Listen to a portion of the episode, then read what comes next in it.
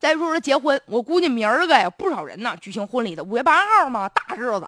但是结婚呢，再说呀，在在这儿啊，我一定要警告大家，闹婚呢，千万小心点，别闹急头白脸的。这不呢，五月一号嘛，这个结婚的高峰期的时候，就在这个沙市区啊，就发生一件事儿，说这个准姐夫就前往新娘家接亲嘛，结果敲了半天门也不给开门。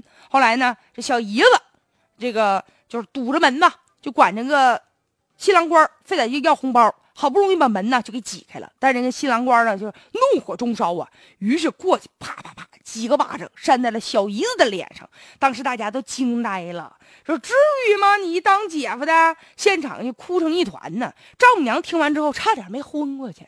对于这个新人来说呢，之前已经领了结婚证了，但是事发之后，人女方家坚决不同意啊。多大点事儿啊？结婚的时候你就这么不给我们女方家面子，啪啪的巴掌你就打上去了。这以后我姑娘跟了你了，还不得打我姑娘啊？打人不打脸干什么呀？于是呢，这婚礼就取消了，婚宴呢也要取消，事后就离婚了，拜拜了。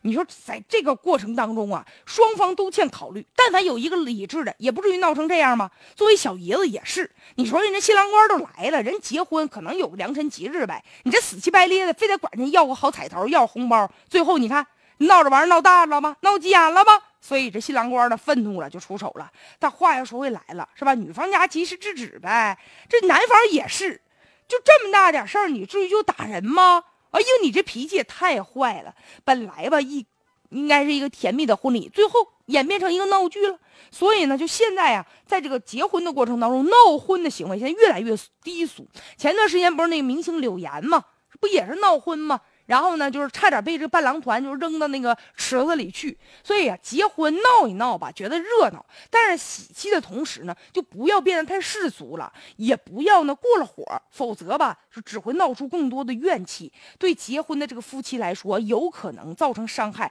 还反目成仇啊。所以我们也是期待这个文明的结婚，应该树立一些新的这个理念了，这样呢，这个婚礼才变得更加的温馨和浪漫嘛，是吧？所以在这儿呢，我也祝愿。